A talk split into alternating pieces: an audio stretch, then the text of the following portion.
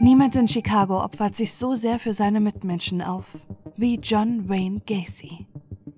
Er organisiert Feste und Paraden, hat Kontakt in die Politik, ist beliebt in der Gesellschaft und bringt als Pogo der Clown alle Kinder zum Lachen.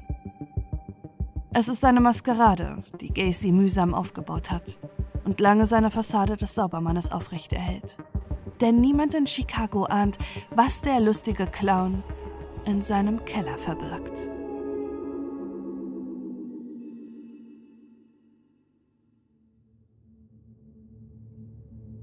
Geboren wird John Wayne Gacy am 17. März 1942 als einziger Sohn seiner Eltern Marion und dem polnischstämmigen John Senior und wächst in Chicago auf, wo er den Großteil seines Lebens verbringt. Seine eigentlich glückliche Kindheit und seine gute Beziehung zu seiner Mutter und Schwestern wird vom alkoholkranken und gewalttätigen Vater überschattet.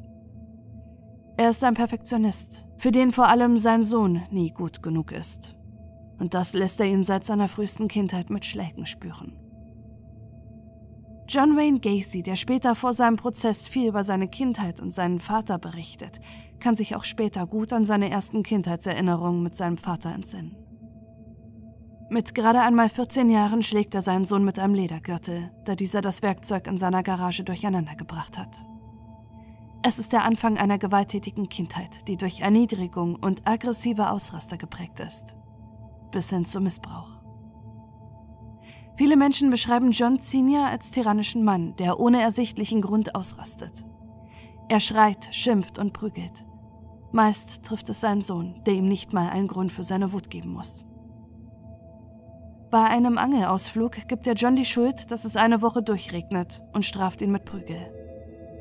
Beim Abendessen schlägt er plötzlich seine Frau aus heiteren Himmel das Essen ins Gesicht und bricht ihre Nase. Einmal schlägt der Vater seinen Sohn sogar mit einem Besenstiel so lange und so fest, bis dieser das Bewusstsein verliert. Doch trotzdem liebt John seinen Vater. Immer wieder buhlt er um seine Aufmerksamkeit und Anerkennung, aber nie ist er gut genug für seinen Vater. Zu seiner Mutter hat John eigentlich ein gutes Verhältnis. Das sieht sein Vater immer wieder als Anlass, ihn als Muttersöhnchen zu beleidigen. Doch das Verhältnis kriegt Risse, als John seinen Eltern mit sieben Jahren gesteht, dass er gern die Seitenunterwäsche seiner Mutter berührt. Wieder gibt es Schläge von seinem Vater. Als John trotzdem nicht aufhört, heimlich die Unterwäsche seiner Mutter anzufassen, zwingt sie ihn, Damenunterwäsche zu tragen. Gegenüber dem späteren psychiatrischen Gutachter kann John Wayne Gacy nicht sagen, warum er in seiner Kindheit gern mit der Unterwäsche seiner Mutter spielte. Es gebe angeblich keinen Grund für seine Faszination. Doch sie scheint den Serienmörder bis ins Erwachsenenalter geprägt zu haben, denn viele seiner Opfer haben beim Fund der Leichen Seitenunterwäsche im Rachen. Für John Wayne Gacy hätte dies angeblich nur einen praktischen Nutzen gehabt. Er wollte verhindern, dass Flüssigkeit ausläuft. Gacy ist schon als Kind anders als die anderen Gleichaltrigen. Während die meisten Sport treiben, Baseball oder Fangen spielen, ist John klein, übergewichtig und unsportlich. Er baut lieber Höhlen und fühlt sich allein in der Dunkelheit wohl. Doch er ist nicht der typische Einzelgänger. Auch wenn er in der Schule wegen seiner Figur oft gehänselt wird, hat er Freunde und engagiert sich bei den Pfadfindern. Aber auch vor seinen Freunden hat er ein tragisches Geheimnis, das er bis ins Erwachsenenalter niemandem anvertraut hat. Mit gerade einmal sieben Jahren wird er vom Arbeitskollegen seines Vaters regelmäßig missbraucht. Seinen Eltern erzählt er davon nichts. Grund dafür ist der erste sexuelle Übergriff, dem John mit gerade einmal vier Jahren ausgesetzt war. Die damals 15-jährige, geistig beeinträchtigte Nachbarin hat dem Vierjährigen die Hosen ausgezogen und ihn unsittlich berührt. Als John das seinen Eltern erzählt, schreien sie ihn an und sein Vater verprügelt ihn. John lernt nicht, dass er in diesem Fall das Opfer ist. Ihm wird die Schuld am Übergriff gegeben und nicht dem Nachbarsmädchen. Als es zum Missbrauch durch den Arbeitskollegen kommt, versteht der siebenjährige John nicht, dass er keine Schuld hat und fürchtet sich davor, erneut von seinen Eltern gemaßregelt zu werden. Als John zehn Jahre alt ist, verschlechtert sich der psychische Zustand seines Vaters immer mehr. Er verbringt nur noch Zeit im Keller, schließt sich da drin ein und trinkt. Er würdigt seine Familie kaum noch eines Blickes, verbringt die gesamten Abende dort unten und führt Selbstgespräche. Gleichzeitig dürfen Marion und die Kinder eigenständig nichts im Haus machen. Sie müssen mit dem Essen warten, bis er kommt, ganz gleich, ob die Kinder Hunger haben oder das Abendessen kalt wird. Wenn sie sich nicht an seine Regeln halten, rastet der Vater erneut aus.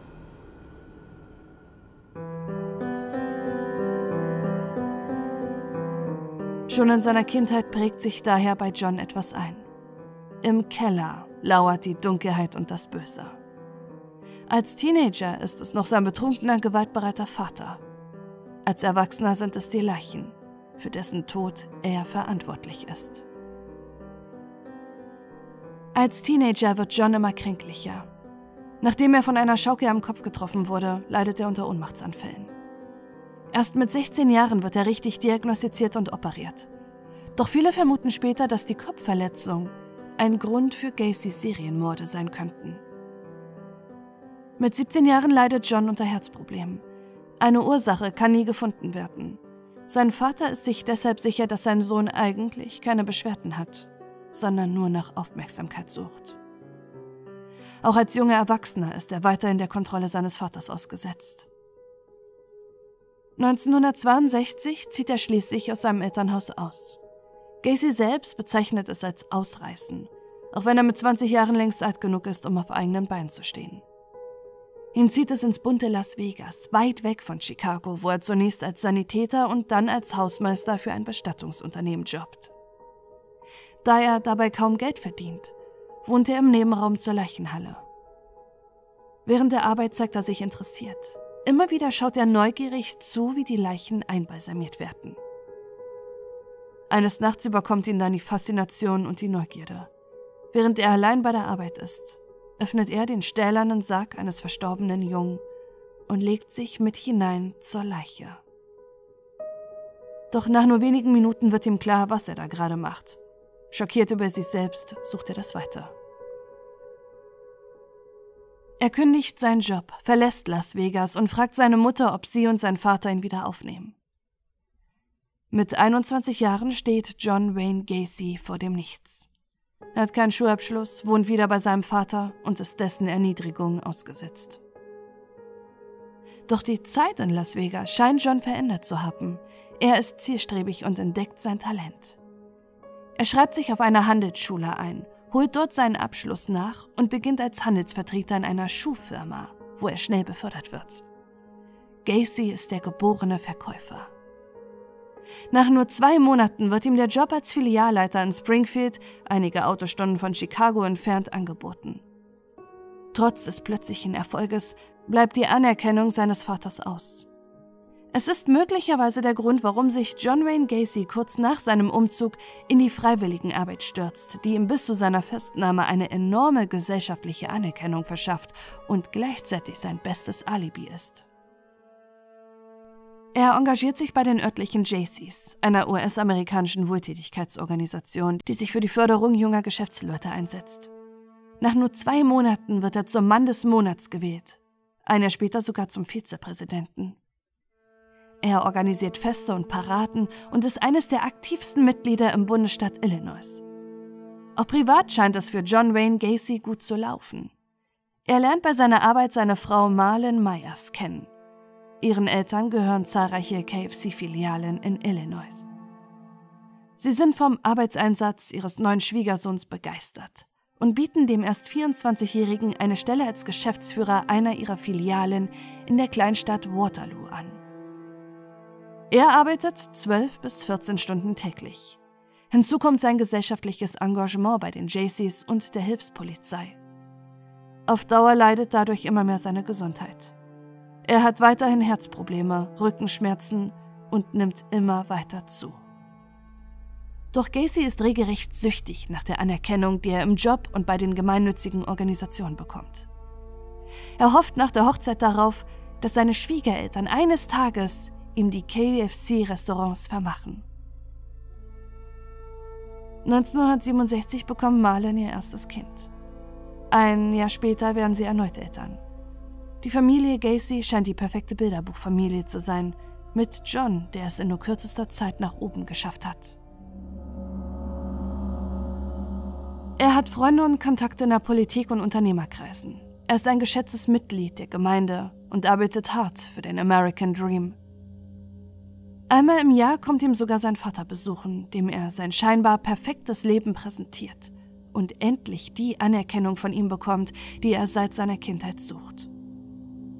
Doch dieses perfekte Leben hat längst Risse bekommen und steht kurz davor, einzustürzen.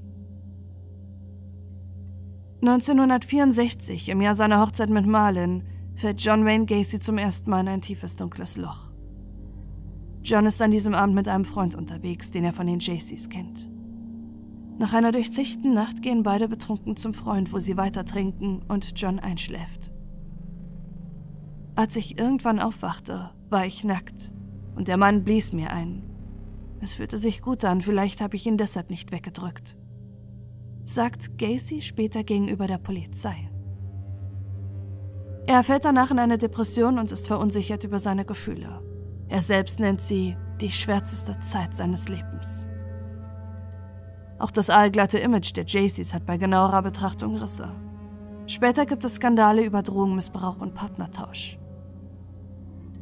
In seinem Partykeller lädt John oft die Mitglieder der Jaycees ein.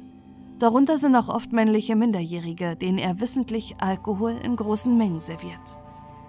Und sind sie erst einmal betrunken, macht er ihnen eindeutige Angebote. Wenn sie ihn zurückweisen, tut er jedes Mal so, als sei es ein Scherz gewesen.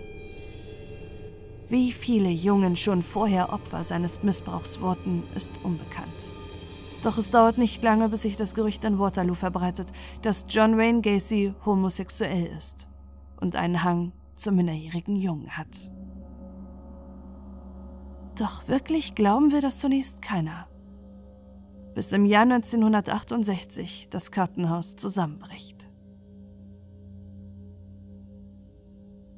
Das erste Opfer, das sich seinen Eltern anvertraut, ist der 15-jährige Donald Voorhees, der Sohn von einem seiner JC-Freunde. Marlin und seine Kinder sind an diesem Abend verreist, als er den Jungen am Straßenrand sieht und ihn zu sich nach Hause einlädt. Angeblich nur aus Mitleid. Er lockt den 15-Jährigen mit dem Versprechen, bei ihm im Partykeller Pornos gucken zu können. Er ist nicht der einzige Junge, den er so zu sich lockt und ihm erzählt, dass er homosexuelle Studien durchführen würde, für die die Jungen eine Aufwandsentschädigung bekommen oder dass die Wissenschaft es bewiesen hätte, dass sie erst mit einem Mann schlafen müssen, um dann mit einer Frau schlafen zu können. Doch Donald ist der Erste, der den Spieß nach dem Missbrauch umkehrt. Jeden Tag steht er vor Gacys Tür und erpresst ihn, damit er nicht redet. Als es dem 25-jährigen Geschäftsmann schließlich reicht, erzählt Donald seinen Eltern, was im Keller von John vor sich geht. Gacy stiftet sogar einen Angestellten an, der den Teenager verprügeln soll, damit er nicht aussagt, und erzählt überall rum, dass Voorhees eine Intrige gegen ihn planen würde. Doch das nützt alles nichts. John Wayne Gacy wird festgenommen und die örtliche Presse berichtet schockiert über den scheinbar fleißigen Geschäftsmann mit dunklen Neigungen. Während der Untersuchung des Falls melden sich immer mehr andere Opfer, die nun den Mut haben, offen über den Missbrauch von Gacy zu sprechen. Es wird ein psychiatrisches Gutachten angefertigt, das ihm eine antisoziale Persönlichkeit attestiert. Er ist ein Mann, der die Schuld immer bei anderen, aber nie bei sich selbst sucht. Darin steht unter anderem geschrieben, wir stellen in Mr. Gacy eine antisoziale Persönlichkeit fest. Dies ist eine diagnostische Bezeichnung für Individuen, deren Verhaltensmuster sie ständig in den Konflikt mit der Gesellschaft bringen. Personen mit dieser Persönlichkeitsstruktur lernen nicht aus Erfahrung und profitieren wahrscheinlich nicht von medizinischer Behandlung. Das Gericht verhängt im Prozess die Höchststrafe. Zehn Jahre Haft. Noch am selben Tag reicht seine Frau die Scheidung ein und bekommt das gesamte Vermögen, das in der Ehe erwirtschaftet wurde, sowie das Sorgerecht für die Kinder. Im Gefängnis bemerkt John Wayne Gacy schnell, wie es ihm gelingen kann, nicht die komplette Zeit absitzen zu müssen. Er baut die Fassade des Musterinsassen auf. Er holt seinen College-Abschluss nach, setzt sich für die Rechte der anderen Gefangenen ein, versteht sich gut mit den Wärtern und ist innerhalb kürzester Zeit der Chefkoch der Kantine. An Weihnachten 1969 zerbricht abermals eine Welt für ihn. Sein Vater stirbt an Leberzirrhose als ihm diese Nachricht mitgeteilt wird, bricht er auf dem Gefängnisflur zusammen. Mehrere Wochen wird er rund um die Uhr beobachtet, da er suizidgefährdet ist. Gacy ist sich sicher, für den Tod seines Vaters verantwortlich gewesen zu sein. Er starb aus Scham über seinen Sohn, der wegen Missbrauchs eines Jungen im Gefängnis sitzt.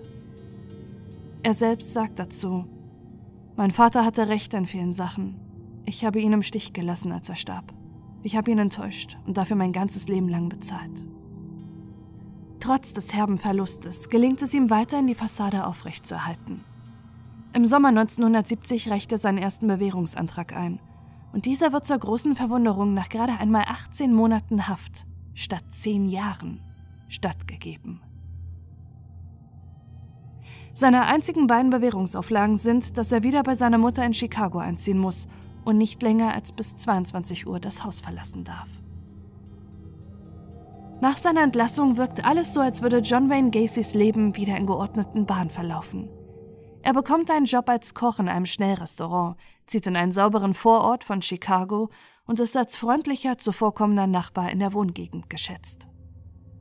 Doch sie ahnen nicht, dass Gacy erneut sein perfektes Scheinleben aufbaut, um seine dunkle Seite wieder aufleben zu lassen.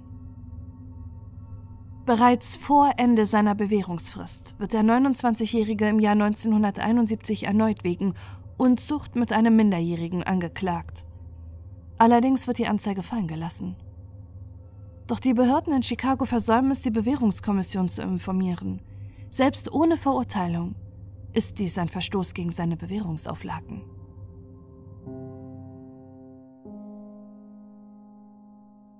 Am 1. Juli 1972 heiratet Gacy die alleinerziehende Mutter von zwei Kindern, Carol Hoff, die zu ihm zieht. Ihr Mann hatte Carol gebeichtet, dass er schon einmal im Gefängnis saß. Doch sie glaubt ihm, dass er sich gebessert habe. Die beiden sind das perfekte Paar in der perfekten Nachbarschaft. Jeder schätzt Carol und John, die für alle ein offenes Ohr haben und regelmäßig große Feste für die ganze Nachbarschaft in ihrem Haus feiern. Besonders die Motto-Partys der Gacys werden zu einem großen Erfolg. Teilweise sind über 300 Menschen bei ihren Partys. John genießt die Anerkennung und Aufmerksamkeit, die ihm dafür in der Nachbarschaft geschenkt wird. Doch eine Sache fällt Carol und allen auf seinen Partys auf. Es riecht unangenehm im Haus des Ehepaares nach Fäulnis und überall sind Fliegen. Vielleicht verwest eine Ratte im Kriechkeller, versichert John Wayne Gacy seiner Frau und seinen Partygästen jedes Mal. Niemand von ihnen weiß, dass während sie oben ausgelassen feiern und tanzen, unter ihnen sich die Leichen von Dutzenden jungen Männern stapeln. Sein erster Mord sei nicht geplant gewesen. Das beteuert Gacy immer wieder nach seiner Festnahme. Es ist der Neujahrsmorgen im Jahr 1972, als John in der Nacht durch die Gegend fährt. Sein Ziel ist der Busbahnhof von Chicago. Auch wenn er nicht geplant hätte, an diesem Tag zu morden, so ist trotzdem sicher, dass er vorgehabt hatte, einen Teenager zu missbrauchen. Er ahnt, wo sich die Jugendlichen nach Silvester aufhalten. So auch Tim McCoy, der auf dem Weg nach Nebraska ist. Er bietet ihm an, auf seiner Couch zu schlafen. Am nächsten Morgen hätte der Junge mit einem Küchenmesser vor seinem Bett gestanden. So erzählt es Gacy zumindest später der Polizei. Er hätte sich nur gewehrt. Dabei habe er den Jungen in den Bauch gestochen. Doch die Polizei kann er nicht rufen. Er befindet sich zu diesem Zeitpunkt immer noch in seiner einjährigen Bewährungsstrafe. Er entschließt sich deshalb dazu, den Jungen in einer Kuhle im Kriechkeller des Hauses zu verstecken. Aufgrund seiner Erfahrung bei seiner Arbeit in der Leichenhalle weiß er, wie er Blut im Haus beseitigen kann. Nach dem Mord fühlt er sich zwar ausgelaugt, andererseits emotional verwirrt. Während des Tötens hat er einen Orgasmus bekommen und er sagt später aus, dass der Tod für ihn der ultimative Kick wurde. Es vergehen Wochen, Monate und schließlich Jahre, in denen niemand mitbekommt, was er getan hat. Der Kriechkeller scheint das perfekte Versteck zu sein. Hier bleiben all seine Geheimnisse für immer unentdeckt. 1974 gründet Gacy ein Bauunternehmen. Er stellt dafür vor allem minderjährige junge Männer ein, mit denen er oft tagelang unterwegs ist, um Grundstücke anzuschauen doch das ist nur der Schein. Doch selbst der Missbrauch seiner Mitarbeiter reicht ihm bald nicht mehr. Er fährt durch die Nacht und kauft sich schnellen Sex bei Männern. Selbst Carol bekommt mit, dass ihr Mann hinter ihrem Rücken ein Doppelleben führt. Doch er beteuert ihr, dass es kein Betrug sei, denn er habe schließlich nur Sex mit Männern. Nach außen hin lässt sich die Familie die Eheprobleme nicht anmerken. Gacy stürzt sich stattdessen immer mehr in sein gesellschaftliches Engagement und entdeckt die Politik für sich. Er bietet den Demokraten kostenlose Dienstleistungen an, macht beim Wahlkampf mit und nimmt Kontakt zu Abgeordneten auf. Er weiß, dass gute Beziehungen in die Politik sein Saubermann-Image noch weiter stärken. Außerdem entdeckt eine weitere Persönlichkeit von Gacy das Licht der Welt. Die, die ihn weltweit berühmt macht, die Horrorfilme und Bücher inspiriert und bis heute einen bizarren Kultstatus hat. Pogo der Clown. Auf Festen und Kinderstationen in Krankenhäusern bringt Pogo die Kinder zum Lachen. Doch sein Clown hat genauso wie Gacy zwei Seiten. John und Jack Pogo. John ist der ruhige Clown, der in jeder Situation nett zu den Kindern ist. Ganz anders als Jack. Er kneift den Kindern fest in die Wangen und beleidigt sie, aber nur dann, wenn ihre Eltern nicht hinsehen. Doch noch etwas fällt an Pogo auf. Er malt seinen Mundwinkel spitz nach oben. Eigentlich eine Schminktechnik, die Clowns nicht machen, da sie Kinder eher Angst macht, als sie zu belustigen. Doch die Menschen in seinem Umfeld sind geblendet von Gacys Organisationstalent, der sogar die polnische Parade in Chicago ins Leben ruft. Im Sommer 1975 verschwindet der 17-jährige John Butkovich. Er ist angestellt bei Gacys Bauunternehmen. Mit seinem Chef gab es vor seinem Verschwinden Ärger, denn John hatte seit einigen Monaten auf sein Gehalt gewartet. Auch die Polizei wird eingeschaltet. Sie befragen einmal seinen Chef John Wayne Gacy doch dieser scheint ahnungslos zu sein.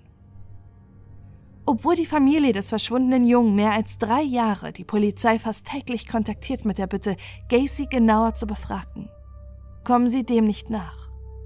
Keiner bei der Polizei ahnt, dass Gacy den 17-Jährigen unter dem Vorwand in sein Haus gelockt hat, ihm sein versprochenes Gehalt zu zahlen, ihn stranguliert hat und im Estrich der Garage verscharrt hat, damit seine Frau Carol nichts mitbekommt.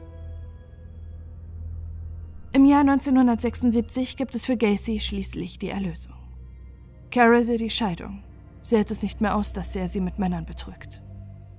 Nun ist er völlig ungestört im Haus. Es ist der Beginn einer unfassbaren Mordserie. Nur wenige Wochen nach seiner Scheidung verschwindet am 6. April 1976 der 18-jährige Daryl Sampson. Ein Monat später der 15-jährige Randall Rafford und Samuel Stapleton. Ihre Leichen werden nach Gacys Festnahme in seinem Kriechkeller gefunden. Im Juni 1976 verschwinden abermals zwei Teenager in Chicago spurlos. Erst Jahre später wissen ihre Hinterbliebenen, dass der Serienmörder für ihren Tod verantwortlich ist. In den Sommermonaten fallen ihm weitere vier Jungen und junge Männer zum Opfer. Nur einer von ihnen, Rick Johnston kann später identifiziert werden. Die drei weiteren Opfer haben bis heute keine Identität. Im Juli 1976 lernt er den 18-jährigen David Cram kennen und lädt ihn ein, bei sich im Haus zu schlafen. Am nächsten Morgen steht John Wayne Gacy in seinem Pogo-Kostüm vor ihm und will ihn überreden, sich mit Handschellen fesseln zu lassen. Doch David wehrt sich und flüchtet aus dem Haus. Er ist einer der wenigen, die dem Serienmörder entkommen können. Es ist anzunehmen, dass Gacy zwischen August und Oktober desselben Jahres zwei weitere Männer tötet. Auch ihre Identität ist bis heute ein Rätsel. Ende Oktober tötet er die beiden Freunde Kenneth Parker und Michael Marino. Beide Leichen werden im Kriechkeller gefunden. Nur zwei Tage später verschwindet erneut ein 19-Jähriger, der zu einer Party wollte und bei Gacy angestellt ist. Seine Leiche liegt im Keller unterhalb des Schlafzimmers begraben. Im Dezember 1976 gerät John Wayne Gacy erneut in den Fokus von Ermittlungen. Gregory Gottsick verschwindet, kurz nachdem er begonnen hat, in Gacys Firma zu arbeiten. Doch abermals kann sich der nach außen hin beliebte Gacy rausreden. Gregory hätte ihm gegenüber angedeutet, dass er ausreißen wollte. Im Januar 1977 verschwindet ein Freund von Gregory, John Zick. Später findet die Polizei ihn zusammen mit seinem Freund im Kriechkeller begraben. Gacy gesteht später gegenüber der Polizei, dass er sich an die meisten Männer, die er getötet hatte, gar nicht mehr erinnern kann. Doch hinter der endlos langen Liste von Namen stehen Familien, die teilweise Jahre in Ungewissheit gelebt haben und bis heute unter dem Schmerz leiden, der ihnen angetan wurde. Nicht nur, dass ihre Kinder, Enkel oder Geschwister Opfer eines eiskalten Serienmörders wurden. Sie müssen auch bis heute unter der Glorifizierung leiden, die Gacys Taten bis weit über seinen Tod haben. Doch es sind nicht nur Namen auf der Liste, immer noch sind zahlreiche Opfer des Serienmörders nicht identifiziert. Sie werden nur als Körper geführt, zusammen mit dem Auffindort. Darunter Körper 5, Kriechraum. Ein Mann zwischen 22 und 32 Jahren, der mutmaßlich Anfang des Jahres 1977 getötet wurde. Der einzige Hinweis, den sie zu ihm haben, ist ein Schlüsselanhänger mit dem Namen Greg drauf. Am 15. März 1977 wird der 20-jährige John Prestige von Gacy ermordet. Als er das letzte Mal lebend gesehen wird, erzählt er seinen Freunden, dass er in eine Schwulenkneipe in Chicago gehen will. Kurz danach ist Gacy mit seinem Bauunternehmen im ganzen Land unterwegs. Es ist anzunehmen, dass er auch andererorts während seiner Dienstreise gemordet hat. Aber auch in seiner Heimat steigt die Zahl der verschwundenen Männer. Matthew Bowman, Robert Gilroy, John Mowery, Tommy Bowling. Es sind nur einige Namen von vielen. Währenddessen arbeitet John Wayne Gacy weiter an seinem gesellschaftlichen Ansehen. Im Mai 1978 findet die alljährliche polnische Parade in Chicago statt, die Gacy organisiert. In diesem Jahr ist auch die damalige First Lady Rosalind Carter dabei, der er sich vorstellt. Zusammen entsteht ein Bild, das nur wenige Monate später nach seiner Festnahme durch die Presse geht und Entsetzen auslöst. An seinem Anzug hat Gacy einen Anstecker. So markiert der Secret Service die Menschen, die beim Empfang der First Lady dabei sein dürfen. Es bedeutet, dass diese Menschen vom Geheimdienst komplett durchleuchtet wurden und nicht als potenzielle Bedrohung eingestuft werden. So kann John Wayne Gacy lächelnd neben der Präsidentengattin abgelichtet werden obwohl er zu diesem Zeitpunkt längst einer der schlimmsten Serienmörder der US-Geschichte ist. Dass sich John Wayne Gacy in seiner Mordserie sicher fühlt, zeigt die Entführung von Jeff Ricknell, der nach einem Streit mit seiner Freundin im März 1977 zu Gacy ins Auto steigt, bevor er ihn mit Chloroform betäubt. Als Jeff wieder zu Bewusstsein kommt, ist er in einem Raum mit einem Clownsbild. Sein Kopf und seine Arme sind gefesselt.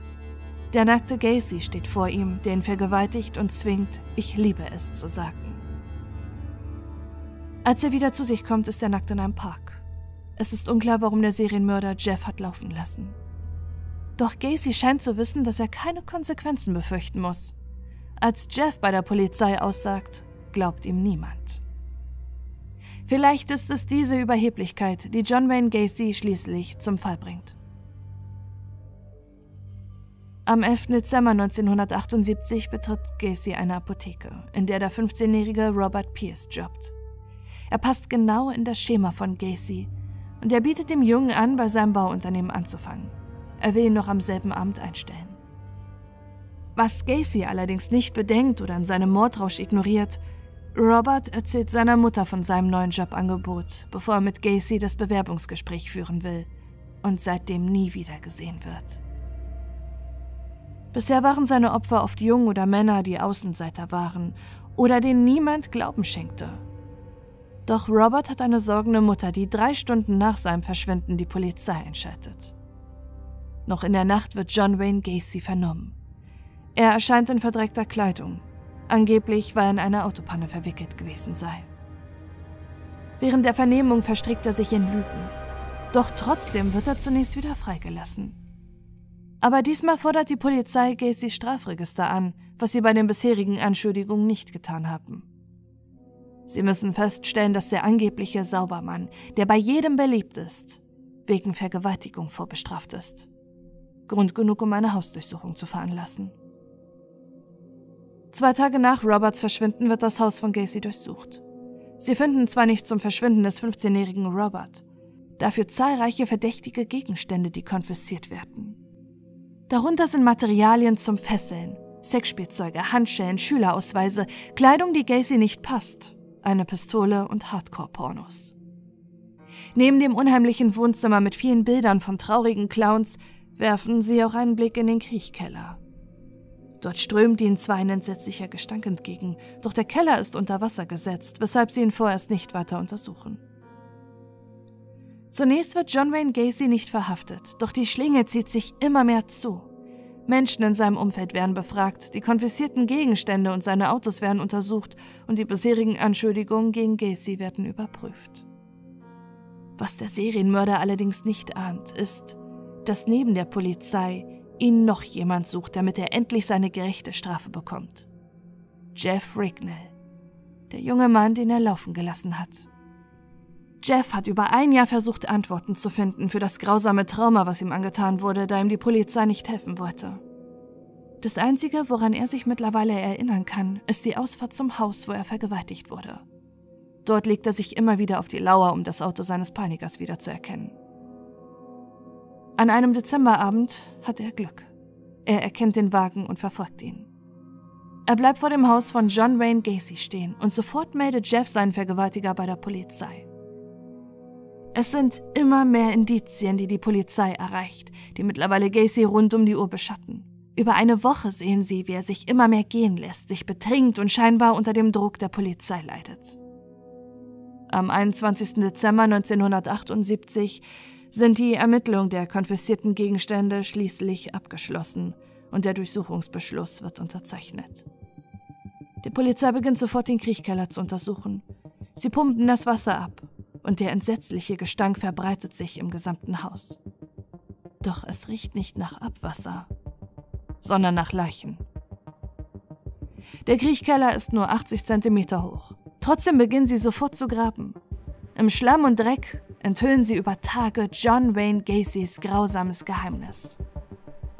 Die Leichen sind zum Teil übereinander gestapelt. Tage brauchen sie, bis sie schließlich mehrere Dutzend Körper bergen können. Wie viele Gacy möglicherweise woanders verscharrt hat, weiß bis heute niemand. Doch in der Nacht der Durchsuchung gibt der Serienmörder sein Geständnis ab. Auch den Mord des verschwundenen Robert Pierce gibt Gacy zu. Innerhalb kürzester Zeit bestimmt der Serienmörder die weltweite Presse. Und das Medieninteresse zu Gacy nimmt bis heute nicht ab. Bilder des Horrorclowns gehen um die Welt, genauso wie das Foto mit Gacy und der First Lady, die lächelnd neben einem Serienmörder posiert. Im Februar 1980 beginnt der Prozess gegen Gacy. Seine Verteidigung beruft sich darauf, dass der Angeklagte geistig unzurechnungsfähig sei. John Wayne Gacy hat keine Kontrolle über sein Handeln. Er ist impulsiv und irrational. Grund dafür sei, dass in seinem Körper vier Johns leben würden. Einer würde Jack heißen. Er hasst Homosexuelle und hätte die Morde begangen. Es werden drei psychiatrische Gutachten angefertigt. Insgesamt 300 Stunden wird mit dem Serienmörder gesprochen. Alle drei Gutachten kommen zum selben Ergebnis. John Wayne Gacy ist paranoid schizophren und leidet an einer multiplen Persönlichkeitsstörung bzw. einer Borderline-Persönlichkeitsstörung. Trotz des Befundes ist die Urteilsfindung für die Jury einfach. Nach nur drei Stunden Beratung wird Gacy für schuldig befunden. Bis heute hält er den zweifelhaften Weltrekord, mit dem er sogar im Guinness Buch der Rekorde steht. Er ist der Mensch mit der höchsten Haftstrafe jemals. Er erhält 21 Mal lebenslang und 12 Mal die Todesstrafe. Doch ein Rätsel ist bis heute ungeklärt. Hatte John Wayne Gacy Komplizen? Er selbst hat es mehrfach angedeutet. Auch die Polizei hat bei ihren Beschattungen einen verdächtigen Mann vernommen. Und vor allem Jeff Rignitz Aussagen sind dabei interessant. Er ist sich sicher, dass er während der Entführung einen weiteren jüngeren Mann neben Gacy gesehen hat, der sich im Hintergrund hielt. Außerdem ging während Jeffs Vergewaltigung im Haus von Gacy Lichter in anderen Zimmern an. Jemand anderes musste also im Haus gewesen sein. Doch dieses Geheimnis ist bis heute ungelöst und Gacy selbst hat es mit ins Grab genommen. Am Abend des 10. Mai 1994 wird John Wayne Gacy hingerichtet. Als letzter Wille wird ihm ein Picknick mit seiner Familie auf dem Gefängnishof gestattet. Tausende Menschen haben sich vor dem Gefängnis versammelt. Einige demonstrieren gegen die Todesstrafe, andere jubeln für den Tod des Serienmörders, während er im Inneren des Gefängnisses hingerichtet wird. Während seiner Zeit im Gefängnis hatte Gacy die Liebe zur Malerei entdeckt. Angehörige seines letzten Opfers Robert Peace verbrennen symbolisch nach der Hinrichtung einige seiner Gemälde. Doch heute haben diese Gemälde einen zweifelhaften Kultstatus. Es gibt Gacy-Ausstellungen und die Gemälde werden für mehrere tausend Dollar versteigert. Darunter sind Landschaftsgemälde, Bilder von Hitler, Disney-Figuren, aber vor allem ein Motiv zeichnet Gacy besonders gerne und oft. Es sind Clowns. Es ist eine Leidenschaft, die er bis zum Tod beibehält. Er sieht sich gerne als Pogo der Clown. Oft unterschreibt er sein Bild als Clown, seine bizarre Autogrammkarte als Serienmörder, auf der er sein bekanntes Zitat schreibt: Clowns can get away with murder.